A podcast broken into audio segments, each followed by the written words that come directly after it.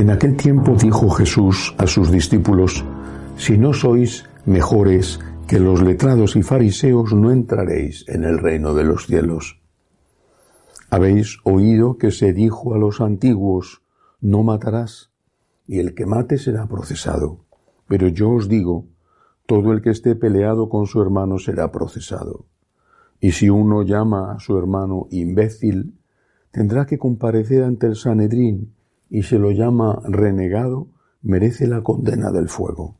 Por tanto, si cuando vas a poner tu ofrenda sobre el altar te acuerdas allí mismo de que tu hermano tiene quejas contra ti, deja allí tu ofrenda ante el altar y vete primero a reconciliarte con tu hermano y entonces vuelve a presentar tu ofrenda. Procura arreglarte con el que te pone pleito enseguida mientras vais todavía de camino, no sea que te entregue al juez y el juez al alguacil y te metan en la cárcel. Te aseguro que no saldrás de allí hasta que no hayas pagado el último cuarto. Palabra del Señor. Gloria a ti, Señor Jesús. El aniversario sacerdotal para un sacerdote es siempre una fecha muy especial no solo es una fecha de recuerdos, sino que es una fecha de renovación. Em, cada sacerdote, estoy seguro, tiene su propia historia única e irrepetible en la que entran muchos ingredientes. Em, la familia, por ejemplo, el encuentro con Cristo, que puede haber sido eh, desde, desde el inicio o puede haber sido a través de un sacerdote o puede haber sido incluso con una conversión procedente de una mala vida. Yo siempre fui católico. Es decir, nací en una familia católica, en un país católico, y siempre me sentí a gusto en esa religión, en esa iglesia a la que pertenecían mis padres. No tuve nunca un, problema de identificación con la fe. Pero sí, supongo que como a otros, yo estoy hablando de mi experiencia, sí hubo un momento en el cual esa fe heredada, esa fe pacíficamente asumida, se tuvo que hacer propia. Y fue la época de las preguntas, la adolescencia. Preguntas que no suponían en mí un rechazo, preguntas que no hacía desde afuera, preguntas que hacía desde dentro, es decir, no solo desde dentro de mí, sino participando los domingos en misa con mis padres, cosa que jamás dejé de hacer, pero preguntas que me inquietaban y que me urgía encontrar respuestas. Preguntas sobre la existencia de Dios, por ejemplo. Preguntas sobre cómo era posible que si Dios existía, y era amor, hubiera tanto sufrimiento en el mundo. ¿Cómo era posible que Dios amor permitiera tanto dolor como eh, con mis 16, 17 años yo veía a mi alrededor? Más que nada lo veía por las noticias que todos los días te daban desgracias entonces como ahora. Esas preguntas las resolví con un acto de fe. Un acto de fe, creo yo, puro en el sentido de que fue un abandono en Dios. Yo confío en ti.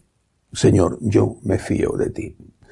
Me fiaba de alguien que conocía, me fiaba de alguien que conocía porque tenía una experiencia ya de relación con él, me fiaba de alguien del que podía fiarme porque había muerto por mí, había resucitado por mí.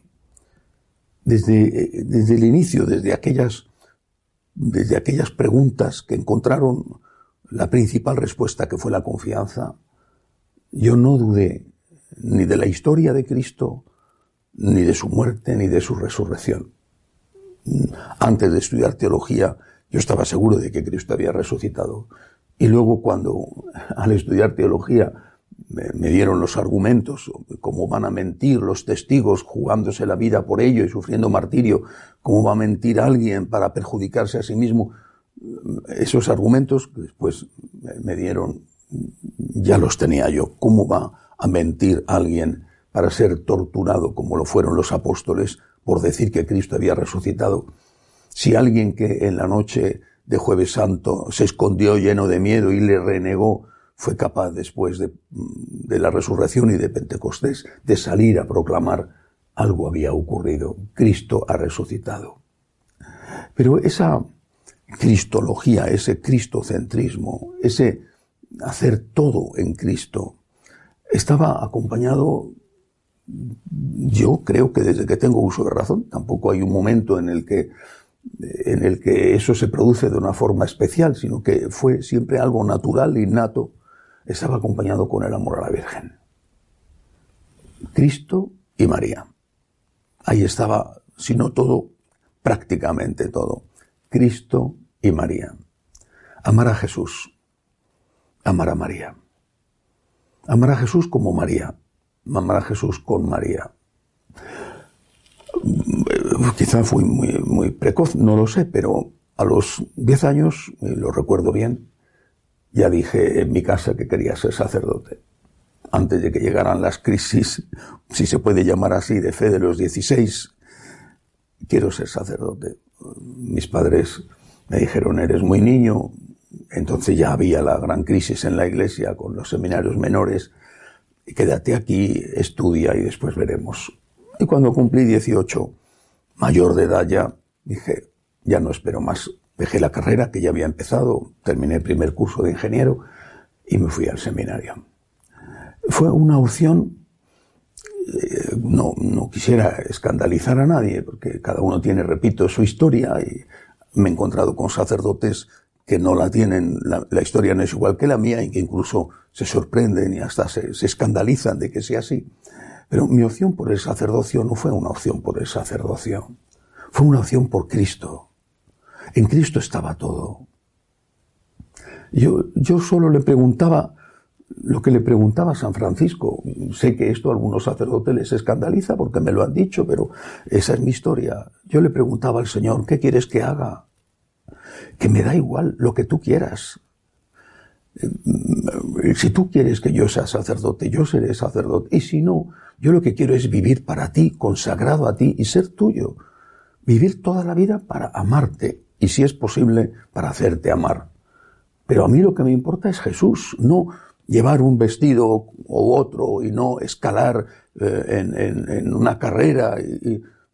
Señor, lo que tú quieras, hacer tu voluntad, es mi voluntad. Amarte y hacerte amar es lo único que quiero. Eh, eh, eso no, para mí no es un desprecio al sacerdocio, sino que es, en mi caso, por lo menos, la raíz del sacerdocio.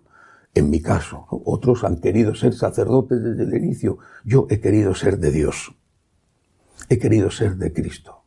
Señor, quiero hacer tu voluntad.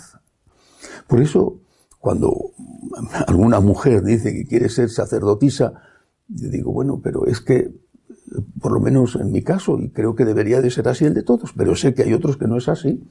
Aquí lo que importa no es si eres sacerdote o no lo eres, sacerdotisa o papisa o obispesa. Aquí lo que importa es si eres de Cristo. Si quieres hacer su voluntad. Y siempre sentí, mi padre era de Ávila y no podía ser de otra manera, que lo importante era ser santo.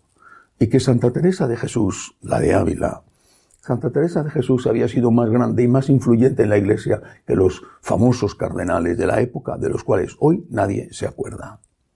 Ser de Cristo, al servicio de Cristo, amar a Cristo, agradecer a Cristo por su amor, y amarle como le amó la Virgen.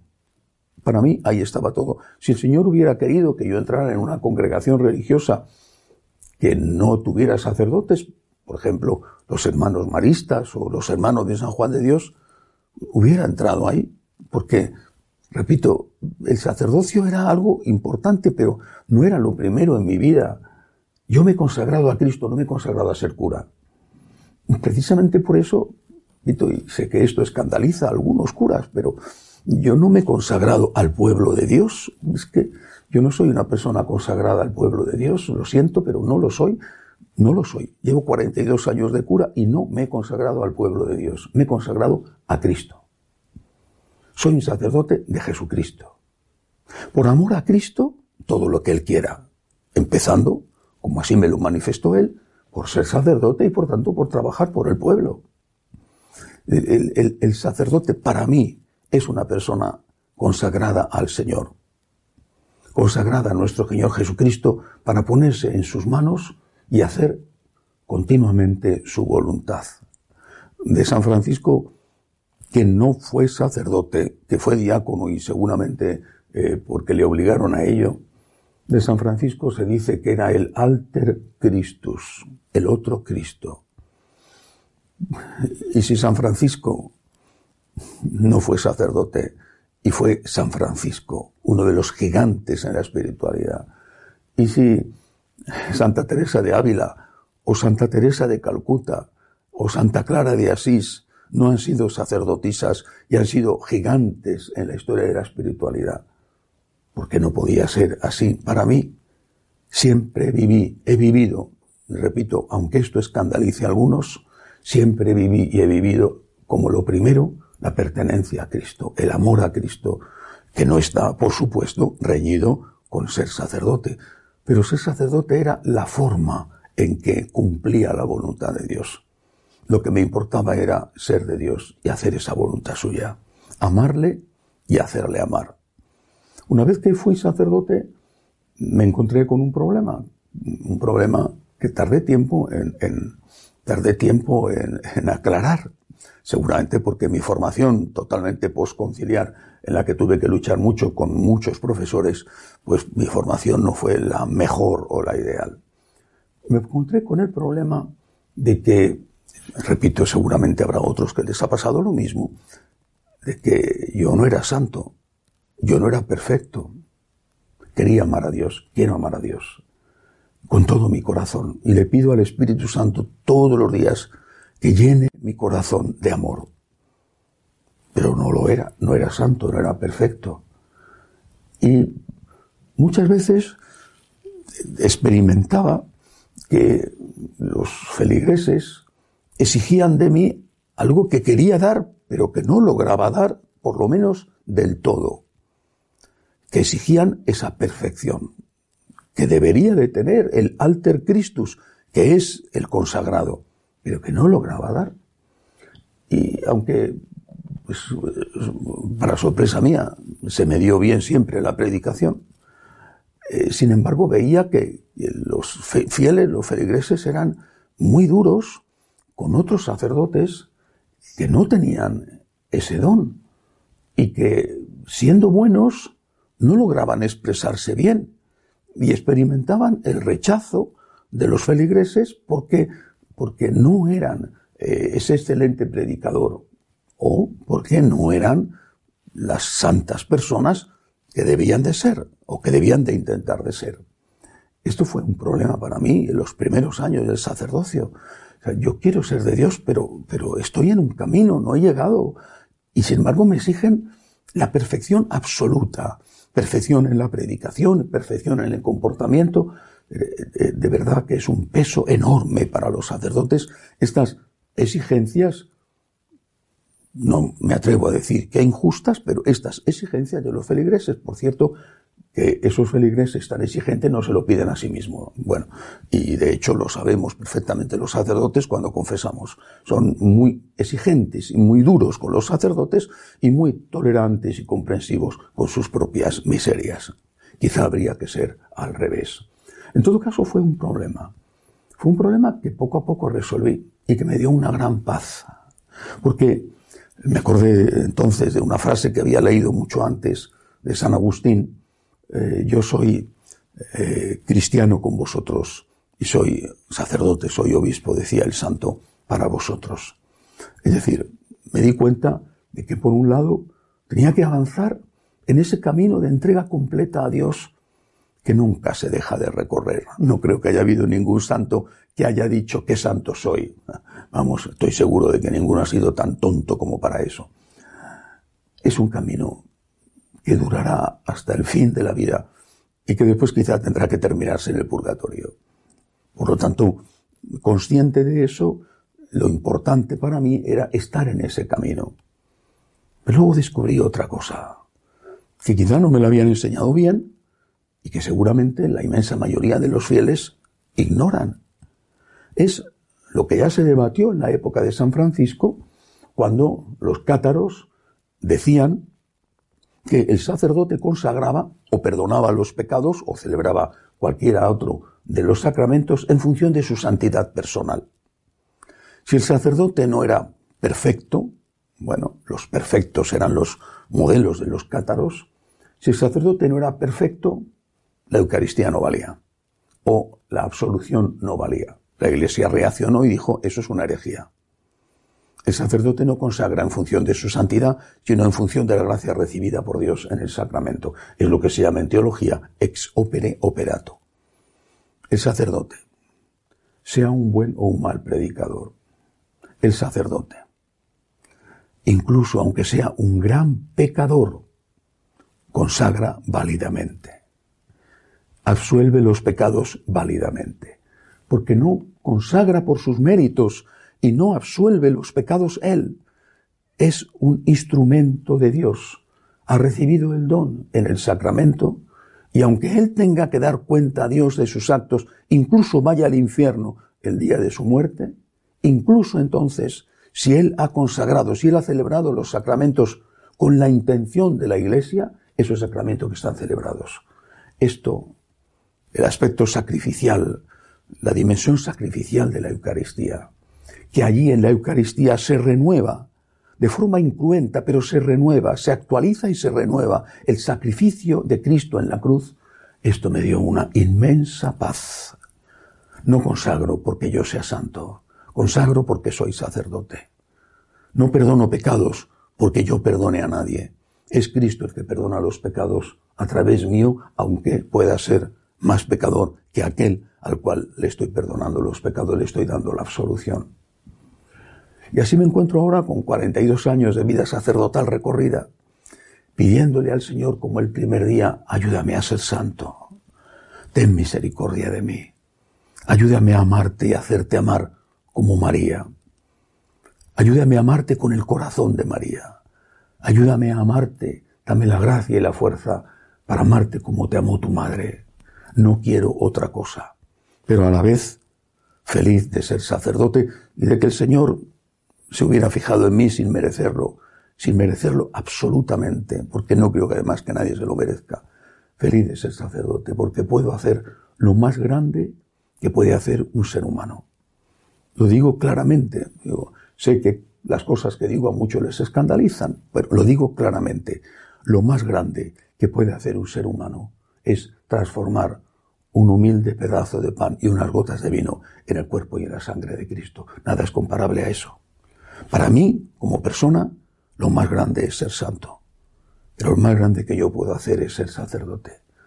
Que a pesar de mi pecado, de mi miseria, de mi debilidad, de mi fragilidad, como decía San Pablo, llevo este tesoro en una copa de barro, que a pesar de eso, cada vez que consagro, se renueve, se actualice, se haga de nuevo vivo el sacrificio redentor de Cristo.